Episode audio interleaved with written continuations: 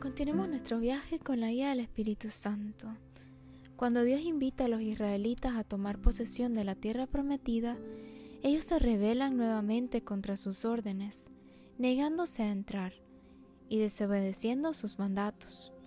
Pero Moisés aboga nuevamente por su comunidad. Deuteronomio capítulo 9 versículo 25 nos dice, Me postré pues ante Yahvé, y estuve postrado estos cuarenta días y cuarenta noches, porque Yahvé había hablado de destruirlos. Vale la pena aclarar nuevamente que Dios nunca quiere la destrucción de sus hijos, sino por el contrario, que de su lado alcancemos la vida eterna. Hoy Dios te pregunta, ¿y tú cuántas veces estás dispuesto a abogar por tus hermanos?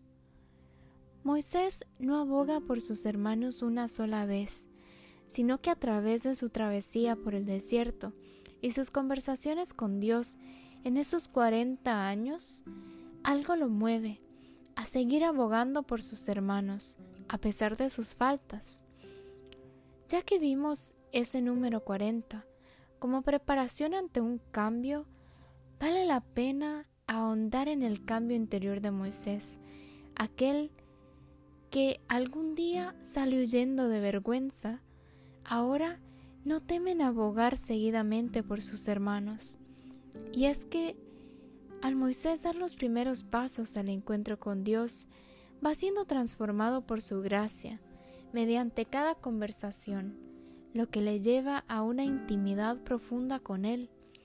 La misericordia de Dios mismo empieza a fluir por medio de Moisés hacia su pueblo, y es ese amor de Dios que fluye en Moisés quien les alcanza una vez más la salvación, a pesar de su continua rebelión.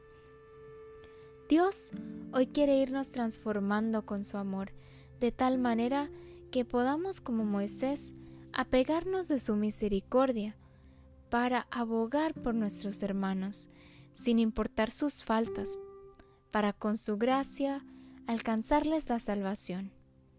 Que el Señor abra nuestros corazones a su amor.